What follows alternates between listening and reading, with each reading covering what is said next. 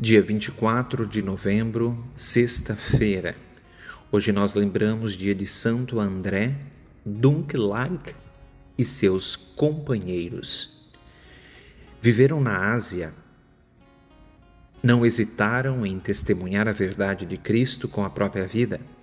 A verdade de Cristo incomodou os governantes que vingaram os anunciadores com o martírio, mas Enganam-se a si mesmo os que estão a favor da morte. Porém, os que deram a vida pela causa de Cristo são amados e venerados. A verdade de Cristo dura para sempre. Proclamação do Evangelho de Jesus Cristo segundo Lucas.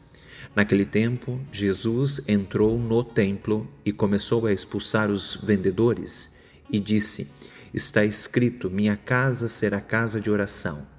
No entanto, vós fizestes dela um antro de ladrões. Jesus ensinava todos os dias no templo. Os sumos sacerdotes, os mestres da lei e os notáveis do povo procuravam um modo de matá-lo, mas não sabiam o que fazer, porque o povo todo ficava fascinado quando ouvia Jesus falar. Palavra da salvação. A cena que se desenrolou no Templo de Jerusalém intriga-nos ao compará-la com a misericórdia pregada por Jesus. Como ele, misericordioso, pode publicamente ter tal atitude? Há explicação para a indignação de Jesus. O que o revoltava é que o templo, construído para ser a casa de Deus, o local, o local considerado central, a alma do povo e da nação judaica, fosse assim tornado tão vil de, pela indecorosa troca de valores. Fizeram de tudo aquilo um local de comércio.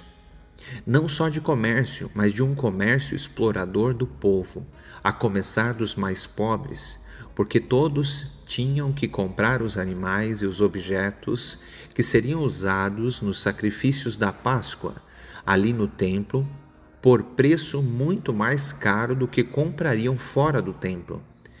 Acresce que a negociata era comandada pelos sacerdotes, os homens consagrados para zelar pela religiosidade do templo, e haviam transformado num covil de ladrões. Os ladrões, profanadores do templo e do povo de Deus.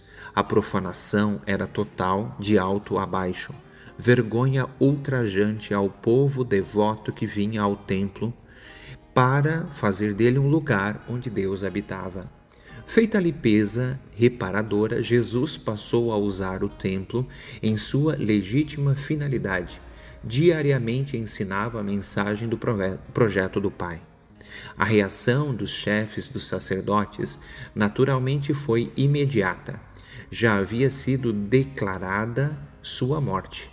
Tinha pronto o plano para matar-se Jesus mas não haviam realizado ainda com medo da reação do povo que prestigiava Jesus como nunca alguém havia conseguido.